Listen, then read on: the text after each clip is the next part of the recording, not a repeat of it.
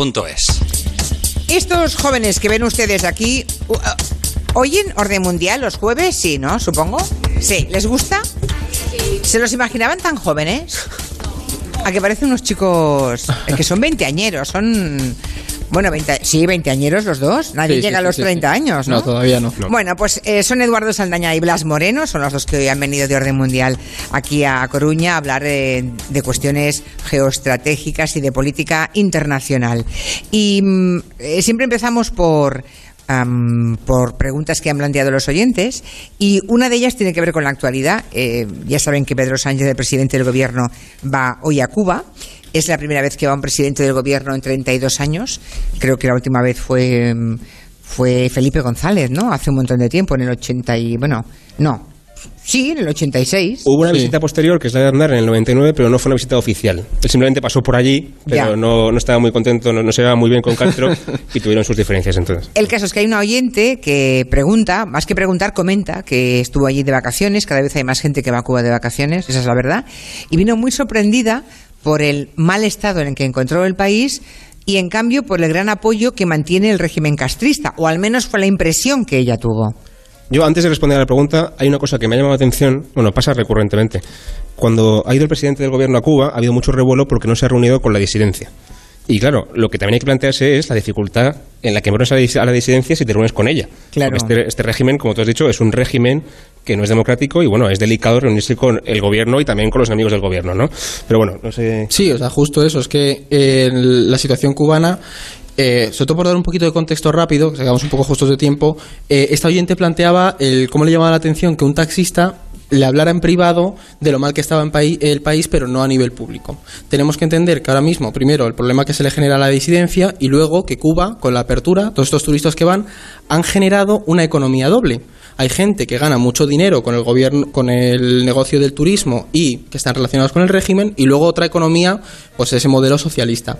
¿Qué ocurre? Que en un estado en el que la justicia no está muy, muy asentada y tampoco la disidencia, te la puedes jugar, siendo en este caso un taxista, a hablar de manera negativa sobre el régimen. Es decir, te quitan esa licencia y se acaba el negocio. Bueno, Es es que ya no hay, no hay ningún tipo de libertad de Claro, expresión, entonces, supongo, en la isla. Lo que, o sea, al final es una. iner- O sea, lo apo- apoya el régimen porque es lo que te toca. Es este chiste que decíamos Lo que siempre. iba a decir yo, que es que no se pueden quejar porque no les dejan quejarse, ¿no? No, Ya, no es porque claro. no tengan nada de que quejarse, sino que no les dejan. O sea, que la oyente que se queja, digamos, ella sí, de que nadie le hable mal del régimen castrista en Cuba, es lo normal. Claro. Que la gente, no pues, si no se siente libre, no hable con normalidad y a con no ser que tengas libertad. mucha, mucha confianza. Ya. Si vas a Cuba y hablas con cubanos y te, re- te juntas con ellos, al final acaban comentándolo y sobre todo el impacto negativo que ha tenido eh, la entrada del capital, porque ha polarizado mucho más la sociedad. Y eso es un problema que Cuba va a tener pese a esta apertura que estamos Y viendo. sobre todo los jóvenes, porque la gente más mayor todavía recuerda la época gloriosa entre comillas, Claro. de la revolución y sí que entienden que bueno, pues esto son, es lo que toca, ¿no? Pero los jóvenes no se lo creen ya. Claro, en un mundo globalizado, eh, la diferencia entre lo que ven que es la es. libertad en otros países y lo que ellos tienen, pues es normal. Hablemos ahora de, de China y Estados Unidos, que son las mayores economías del mundo y que están enzarzadas en una brutal guerra comercial, ¿no? Em, es un asunto importante este em, para Donald Trump, que ha hecho, ha puesto mucho foco en, en- en ese asunto, ¿no? Y en el de la propiedad intelectual. O sea, Estados Unidos parece que tiene miedo a que China les copie o les robe las buenas ideas. Es un poco ahí donde está el quid de la cuestión. Y en este caso hay que romper la lanza a favor de Donald Trump porque tiene cierta razón. Tiene razón. O sea, los chinos sistemáticamente se han dedicado a... Para ir más rápido, no, no por otra cosa, para ir más rápido, se han dedicado a copiar las ideas que otras empresas Bueno, tenían en más Occidente. rápido y más barato, Eduardo. Sí, claro, por claro, supuesto. Claro. Entonces, eh, lo que, de hecho, lo que hacen, y, y hasta, hasta hace muy poco era así, eh, se imponía por ley que cualquier inversión extranjera tenía que estar adherida de alguna manera a un, a un empresario chino mm, que controlara la inversión con más del 50%. De manera que si alguien trae tecnología a China, lo que hace al final es que quien controla esa tecnología es el, es el empresario chino. Y de alguna manera se pueden quedar la, te- la tecnología. o sea, ¿no? ellos han protegido a los suyos. Exacto.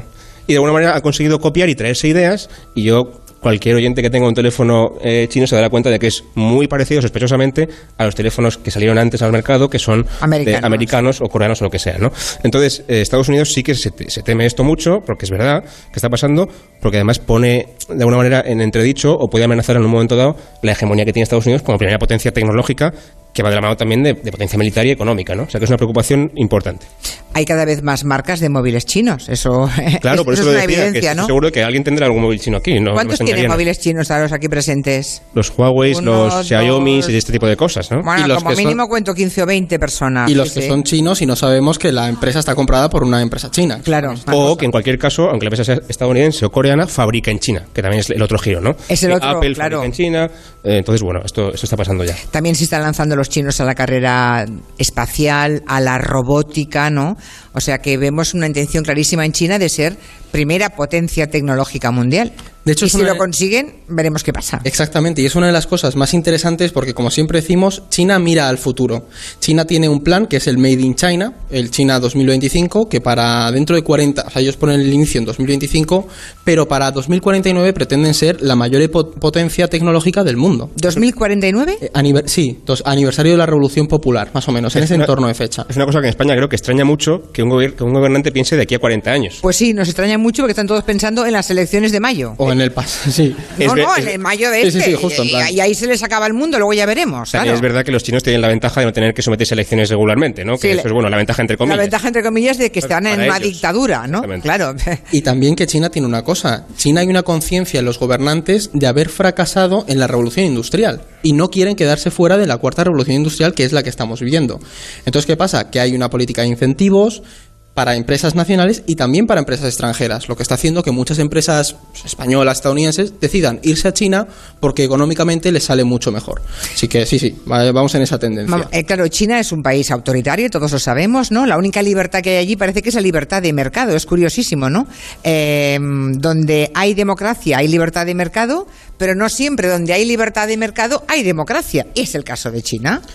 Es una paradoja que está todavía por ver en qué queda, porque claro, a medida que se desarrolla la tecnología, las redes sociales, a medida que los chinos cada vez viajan más al extranjero porque tienen más dinero, la pregunta que surge, y Edu siempre lo, debate conmigo, nunca nos ponemos de acuerdo, en qué momento los chinos empezarán a pensar, oye, yo también quiero democracia, porque la he visto en otros sitios, ¿no? De momento no parece ser así. De momento los chinos Están, están contro- contentos- están controlados, el acceso a Internet Claro. también está controlado, hay censura, sus ciudadanos son espiados, hay pena de muerte en una cantidad ingente todos los años, pero tú- nadie le tose a China. E imagínate eso aplicado al control tecnológico que van a tener unos años. O sea, la tecnología de alguna manera, sobre todo Internet, los últimos años, se ha entendido claramente como una herramienta de liberación. De la gente puede aprender de manera más barata, la gente se puede comunicar más fácilmente, la gente puede viajar de manera más, más barata, ¿no? más fácil. Pero también es verdad que tiene un giro perverso, que es que la tecnología favorece mucho o facilita mucho el control social. O sea, tiene la parte muy buena, que a todo el mundo nos puede, nos puede agradecer, pero también tiene la parte perversa de China puede controlar a su población y ya lo está haciendo. Antes los regímenes totalitarios y autoritarios tenían que poner una red de delatores que espia- ¿no? ciudadanos que espiaban a otros conciudadanos, pero es que ahora ni eso, ahora ya con las nuevas tecnologías pueden espiarnos, en el caso de China clarísimamente. Justo, y es que eso es un riesgo que se corre y que hay un debate, y esto es el debate que nosotros incluso tenemos, de si de verdad conseguirá sentarse y que Europa y Estados Unidos acepten el modelo de control de China, como hemos visto con Google, que ha pasado por el aro en algunas cosas, o si la propia sociedad china dirá, mira, a mí esto que estáis haciendo no me gusta, yo veo a ese estadounidense, a ese europeo, que tiene unos derechos que yo no tengo. O sea, el tema es si con el paso de las décadas los chinos tienen las libertades que hoy tenemos o creemos tener nosotros, o si nosotros acabaremos como los chinos. Claro, porque si tienen ¿Os el puedo manejo de decir la- que soy pesimista? Es que el problema que tenemos con Blas en es que ¿eh? no estamos acostumbrados a pensar que el país pionero en la tecnología es un país autoritario.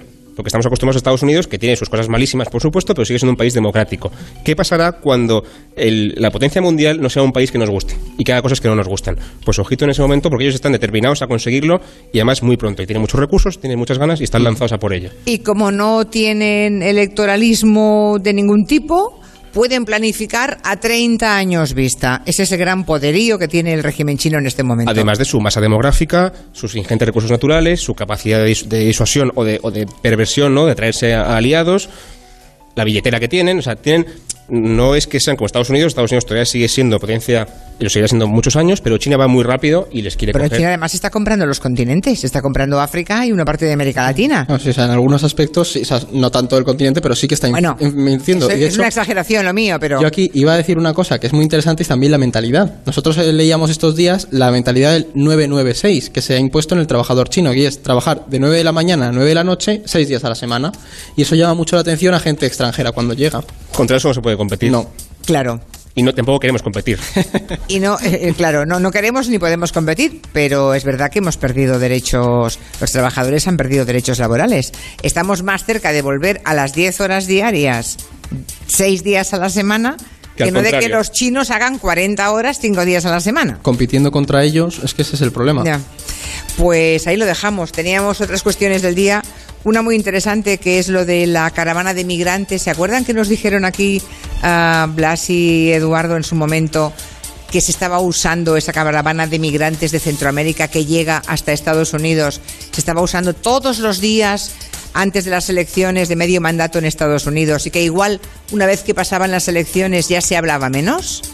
Pues sí, y no solamente eso, parece que Trump está retirando una parte de los soldados que envió a la frontera. Para mediados de diciembre quiere tenerlos todos retirados de la frontera. O sea, Navidad, Navidad en casa. Justo cuando han empezado a llegar los migrantes a la frontera. Ahora que llegan, los militares se van. Esa es la paradoja, ¿no? O el absurdo de... O sea, usó la caravana de migrantes Trump para incendiar a los suyos Totalmente. y colar, y colar su mensaje electoral. Política. Bueno, tan listo no es, porque hace tres semanas ya, ya, ya lo contasteis vosotros. El problema es que los americanos que le votan no lo sabían. Claro, le ha valido para Bueno, las elecciones. Ese es el problema. Sí, vale, que son las 5 o 4 en Canarias. Noticias.